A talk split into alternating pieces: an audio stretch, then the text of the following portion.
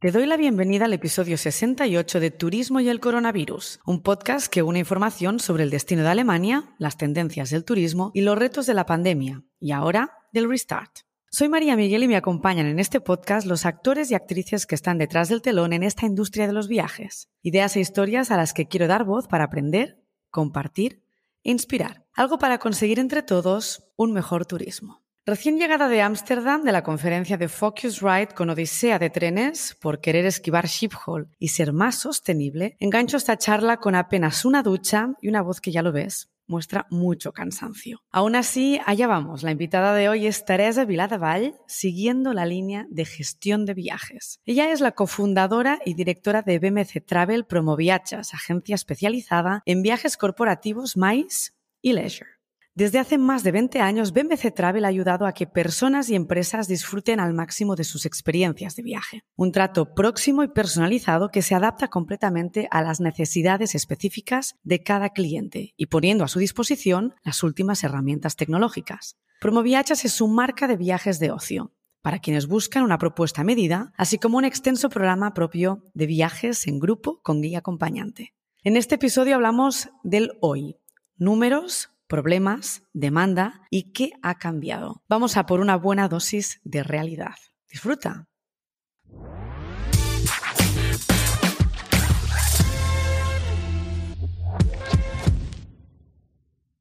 Bienvenida Teresa al podcast de Turismo y el Coronavirus y muchísimas gracias por estar aquí hoy con nosotros. Gracias María, buenos días. Buenos días. Bueno, mucho se ha hablado de, las tendencias de la pospandemia, siendo el sector más el corporativo quizás el que tardaría más en recuperarse. Tú eres cofundadora de Promoviachas con foco vacacional y de BMC en la parte corporativa. ¿Puedes hacernos quizás una buena foto de lo que está pasando actualmente y cómo el turismo y los viajeros están viviendo este reinicio? Pero antes de entrar en todo este diálogo, ¿nos puedes poner en contexto sobre tu empresa, sobre su marca, cuántos años sumas llevando la empresa, cuál es su evolución y dónde estáis ahora. Bueno, pues BMC Travel Promoviachas es un grupo que nació el año 2000 en Sabadell. Nosotros inicialmente nacimos como una agencia que organizaba viajes vacacionales en grupo para los clientes de las distintas cajas de ahorros catalanas. Después, más o menos unos 10 años más tarde, diversificamos el negocio y nació BMC Travel como nuestra marca que atiende a los viajeros corporativos y también organiza eventos corporate.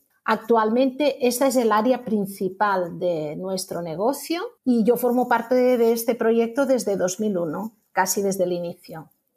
Genial. Cuéntanos cómo es vuestro cliente. Como tenemos estas dos marcas, pues por una parte, BMC Travel son empresas mayoritariamente pymes, pero también tenemos algunos grandes clientes corporativos. Y en Promoviachas el perfil de cliente es un cliente que busca viajes de ocio, bien sea viajando con nuestros grupos que son exclusivos con nuestros propios guías acompañantes o bien sea pues organizando viajes a medida.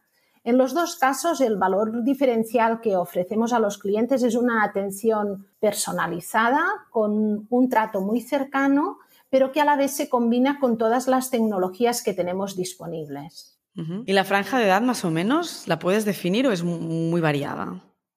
En el caso del corporativo, evidentemente es muy variada. En el caso del cliente vacacional, yo diría que la mayoría de personas que viajan en nuestros grupos que van con guía acompañante son viajeros senior, sobre todo personas que tienen mucho interés cultural o interés en conocer los destinos un poco más a fondo. Y en la parte de viajes a medidas, pues tenemos un público más diverso, ¿no? Mm, tanto pueden ser parejas como familias.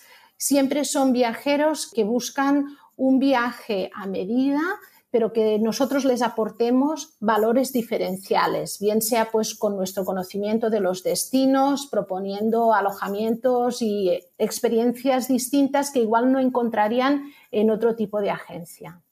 ¿Vendéis a nivel global y para el público de qué zona? ¿Solo Cataluña o englobáis toda España? Nuestros viajes en grupo se venden en Cataluña. Están dirigidos a personas que residan en Cataluña o tenemos bastantes clientes que vienen de Baleares. Los viajes a medida tenemos clientes de toda España porque muchos de nuestros clientes de viajes a medida llegan a través del servicio de corporate. Claro. Perfecto. Y vamos a la parte interna de la empresa. ¿Cuántos sois? Porque allí yo sí me he llevado una sorpresa cuando hemos hablado antes. Bueno, justo antes del cierre de la pandemia, en febrero de 2020, hicimos nuestra convención. En ese momento éramos más de 100 personas y poco a poco esperamos volver a estar en este nivel ¿no? y que la reactivación pues, permita ir ampliando el equipo. Vamos a la reactivación entonces, que es quizás la parte bueno, más actual, ¿no? es, más el, ahora, el, el hoy. Acerquémonos a todo esto, ¿no? Como hemos comentado en la introducción, se ha hablado mucho de cómo sería esa pospandemia, cómo evolucionaría la parte de vacacional, cómo sería la parte de MICE y la de corporate. La mayoría de voces dijeron que MICE y corporate sería muy lenta la recuperación y que en cambio la parte vacacional sería como muy rápida, ¿no? Vosotros que tocáis las dos partes, seguro que me puedes dar una visión global y cuál es vuestra experiencia exactamente. Yo honestamente también creía que la parte vacacional sería la que se recuperaría antes, pero al menos en nuestro caso lo que hemos visto es que el business travel y el MICE ha tenido un gran crecimiento, sobre todo estos últimos meses. Evidentemente, no podemos hablar de las cifras que teníamos en 2019, que para nosotros fue un año extraordinario, pero el escenario actual es muy positivo. Y en cuanto a los viajes vacacionales, sí es cierto que los viajes a medida fueron los primeros que empezaron a reactivarse. Incluso este año hemos notado que la gente tiene mucho más presupuesto disponible y vamos a decir mm. que las propuestas que tienen más valor económicos están triunfando, pero los grupos están costando más que nunca porque, como comentábamos antes, nos movemos con un cliente senior que es muy sensible a las noticias y entonces nosotros que teníamos siempre un perfil de personas que reservaban con mucha antelación, pues ahora estamos viendo que nos está costando más consolidar. ¿A qué se debe? ¿Qué crees? Yo creo que es una mezcla de todo lo que hemos vivido, sobre todo ha afectado mucho a los seniors y entonces están muy sensibles en tema de su seguridad a la hora de viajar. Muchos de ellos tienen miedo de que se puedan poner enfermos y después que son un perfil que está muy pendiente de las noticias sobre todo de televisión. Y sabemos que las noticias que salen por televisión a veces no son estrictamente la realidad, ¿no? Mm, sí, está todo muy mediatizado y dramatizado, ¿no? Vamos al tema del personal, otro tema actual. De hecho, con cualquiera persona que hablo, sea del sector que sea, sale siempre el tema de I'm hiring, estoy haciendo recruiting y vamos a vosotros. Si está siendo un calvario, si no lo está haciendo, ahí qué me puedes decir, ¿cuál es, Mira, es lo que está siendo difícil encontrar personas que estén capacitadas. Lo mm. que yo creo que ha pasado en nuestro sector es que los ERTOs que hemos tenido han sido muy largos y hay personas que se han reinventado profesionalmente. Entonces, la realidad es que nuestro sector requiere una dedicación y una responsabilidad que muchas veces no está acorde a los sueldos que podemos ofrecer. Entonces, el que ha encontrado una alternativa para reinventarse, al menos yo en mi equipo tenemos dos casos que han decidido seguir fuera del sector. Yo creo que esta es la dificultad principal. Pero sí que es cierto que han habido, es decir, se han juntado quizás bajas maternales, eh, la gente ha querido disfrutar más pues, de esos momentos, gente que se ha reorientado, también es un sector en que hay mucha gente que no ha estudiado precisamente turismo para trabajar en turismo, es decir, hay gente que ha tenido otras carreras universitarias, acaba en turismo un poco por paso y luego pues en momentos como una crisis es el momento de decir, venga, vuelva a lo de antes, ¿no? Pero para que sea todo tan masivo, es solamente una reorientación, a mí es que no me cuadra. Pues la verdad es que no lo sé, pero la cosa cierta es que cuando tú estás buscando personal, te cuesta encontrar personas que realmente te puedan, dijéramos, solucionar, porque estamos en un momento realmente que es lamentable decirlo así, pero que puedes permitirte pocos juniors para formarlos porque tienes una urgencia inmediata de resolver lo que tienes sobre la mesa. Correcto. Necesitas gente que ya esté formada, básicamente. Exacto.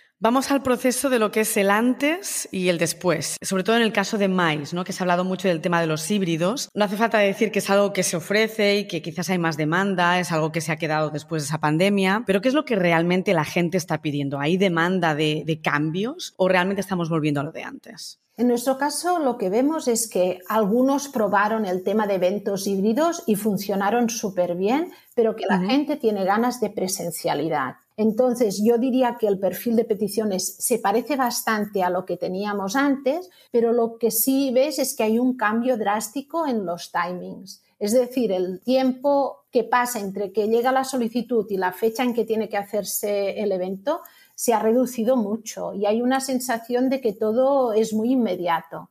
Y después, mm. otro cambio que se ha notado es que las empresas que organizan un evento están más interesadas que nunca en las condiciones de contratación y cancelación y están pues mucho más preocupadas por a ver qué pasa si este evento finalmente no lo hago, cómo lo vamos a gestionar. Y esto sí se nota. Pero yo diría que el perfil de peticiones va pareciéndose cada vez más a lo que habíamos hecho antes. Sí, exactamente. ¿Y notas que los proveedores os responden bien? Es decir, entran las cosas a última hora, os piden condiciones. ¿Hay cierta flexibilidad por parte de los proveedores a nivel global? Depende muchísimo. Depende del destino, muchísimo del destino.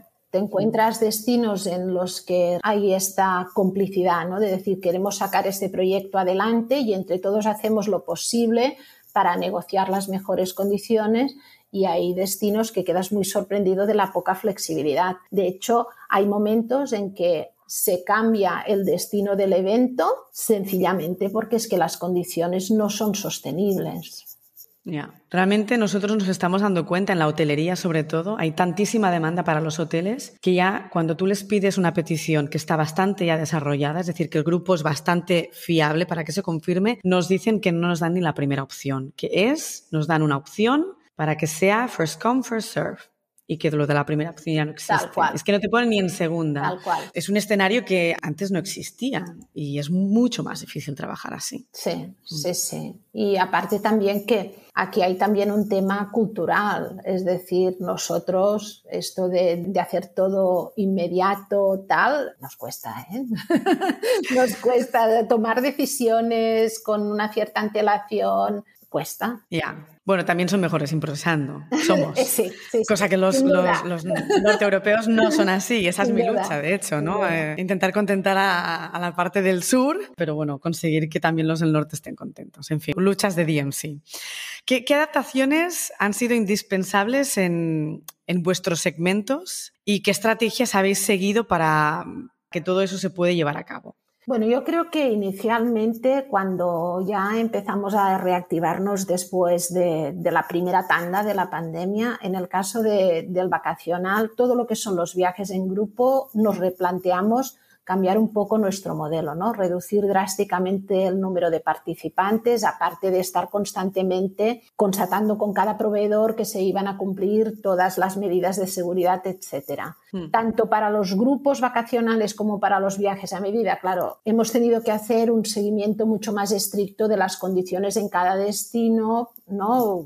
estar actualizado continuamente. Por parte del corporate sobre todo, aparte de, este hacer seguimiento al destino, buscar muchas fuentes de información, todos los equipos constantemente verificando las condiciones. De hecho, estuvimos un tiempo que tres veces por semana todos los operadores compartían los jefes de equipo todas las informaciones de todos los updates, porque me he enterado, porque sé, porque me ha pasado, ¿no? E incluso monitorizar reservas si era un viaje largo, monitorizarlas durante 24 horas, decir, bueno, este señor se iba de aquí a aquí, ha llegado bien, vale, no han cambiado los requisitos, seguimos y yo creo que este fue, y aparte también apostar mucho para que el cliente comprara tarifas flexibles. Pero eso ha sido una inversión de tiempo muy grande. Sí, sí, sí. Y un, un, desgaste en el sentido de siempre te quedaba la duda final, ¿no? De decir, bueno, ¿y este pasajero va a llegar bien al destino y no, no me van a cambiar el PCR 24 mm, horas antes? Esto ha sido una gestión de los equipos admirable porque ha habido muchísima dedicación.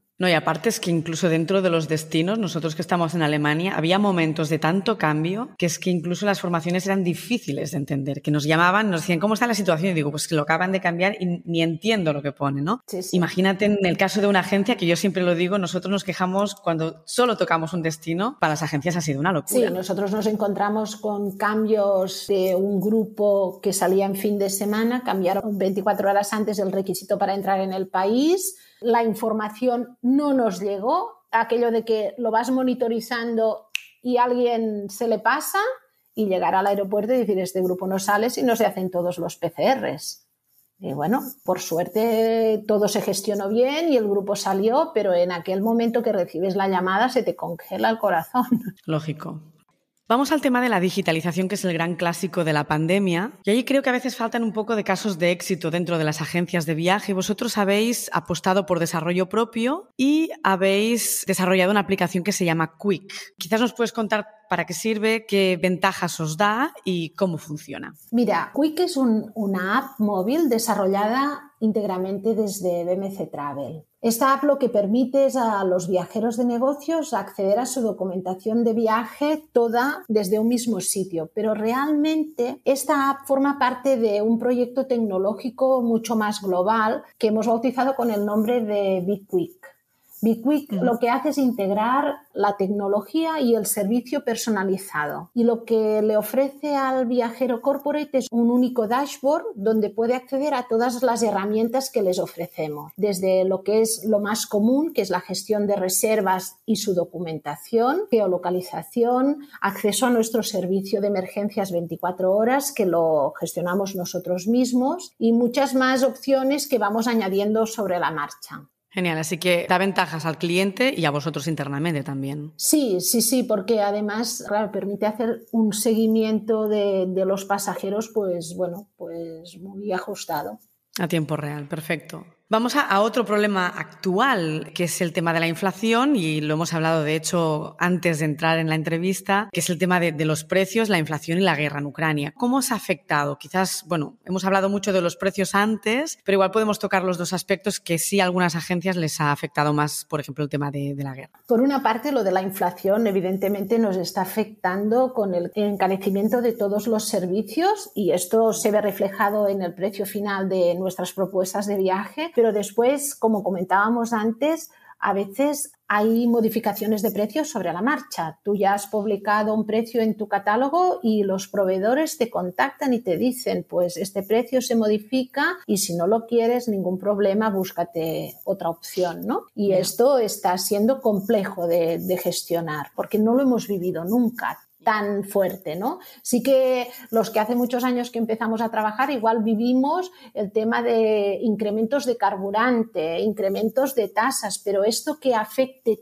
a todos los servicios no nos había pasado nunca. Y por otra parte, yo creo que la guerra en Ucrania nos ha afectado de dos formas. Primero, porque las noticias han hecho que mucha gente se plantee no viajar a destinos que consideran próximos al conflicto, aunque tú después contactas con tu proveedor y te explique, bueno, aquí la vida es normal. ¿No? Pero hay mucha gente que ya ha dado por descartados ciertos destinos y claro, en nuestro caso que había series programadas para los países bálticos o para Polonia, bueno, pues estos grupos no llegarán a salir, ¿no?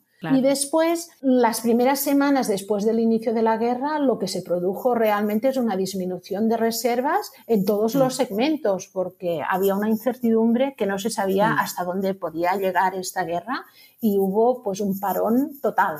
Sí. Lo que comentabas del tema de las tarifas, yo a veces pienso, claro, teníamos una forma de trabajar en que nos daban unas tarifas, una opción o un precio para la temporada. En general, muchos de los proveedores que trabajan con grupos, pues trabajaban de esta forma. Estamos viendo una tendencia en que los hoteles para cliente final ya trabaja con tarifas dinámicas. Las actividades, de hecho, vas a un congreso de Arrival, están hablando de tarifas dinámicas para actividades. Quizás el futuro va a ser este y todavía tenemos que entender que este futuro va a llegar y quizás no tanto tiempo. Sí, realmente es una realidad que la vivimos día a día, ¿no? Entonces, para un viajero que hace un viaje a medida o un viajero corporate, tú le sabes comunicar esta situación y para el viajero que va en grupo, que está comprando un paquete cerrado, no hemos encontrado todavía pues la, forma de, hacer pedagogía, pero igual vamos a tener que adaptarnos. Porque dijéramos antes, hace muchísimos años, te entraba un cliente por la puerta y te decía,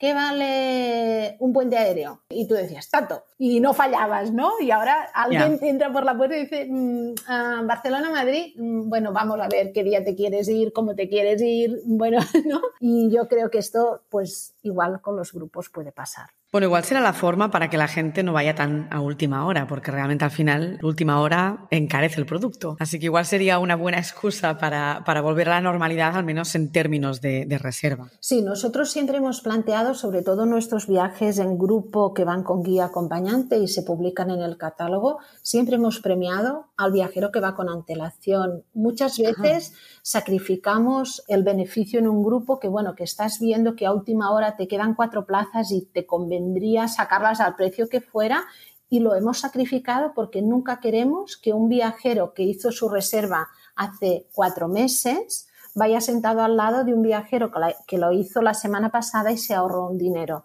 Es una apuesta que hicimos desde el principio y la estamos manteniendo y creemos que es una forma también de hacer pedagogía de que la gente reserve con tiempo. Perfecto. Muy bien. De acuerdo a, todo lo que estás viendo ahora, ¿cuál es, ¿cuál es tu pronóstico? Yo sé que hablar de pronósticos es como muy peligroso porque hemos hablado todos muchísimo durante la pandemia y ha durado más de dos años, ¿no? Y la tenemos todavía allí. Pero ¿cómo ves el otoño, por ejemplo? A ver, yo te diría que en este momento lo vemos con buenos ojos, es decir, en lo que se puede prever de reservas que tú ya ves que tienes cerradas, que, que sería el vacacional y el maíz.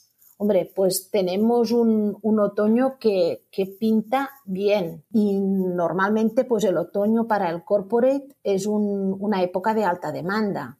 Por tanto, a día de hoy dices, bueno, veo que la tendencia se puede mantener. Aún así hay ciertos factores que generan incertidumbre tenemos muchas cosas sobre la mesa, ¿no? La guerra de Ucrania, el tema de la inflación, la posibilidad de una crisis energética. Pero mm. bueno, yo soy una persona muy positiva y confío que sabremos seguir gestionando las adversidades como lo hemos hecho hasta ahora. Evidentemente, después de pasar una pandemia, tenemos que ser optimistas y hemos llegado hasta aquí. Sí, sí, sí, yo realmente mm, pienso, ¿no? No sé, ya, ya iremos gestionando las cosas a medida que, se vayan produciendo, pero sin duda tienes un escenario de esta incertidumbre, bueno, que sobrevuela, ¿no?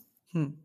Pues nada, seguiremos toreando todo lo que nos venga hacia nuestras caras, ¿no? Iremos toreando todo esto, el vendaval. Muchísimas gracias por todo lo que nos has compartido, Teresa, y muchísimo éxito en los próximos meses. Gracias a ti, María, por invitarme. Un placer. Hasta la próxima. Hasta la próxima, chao.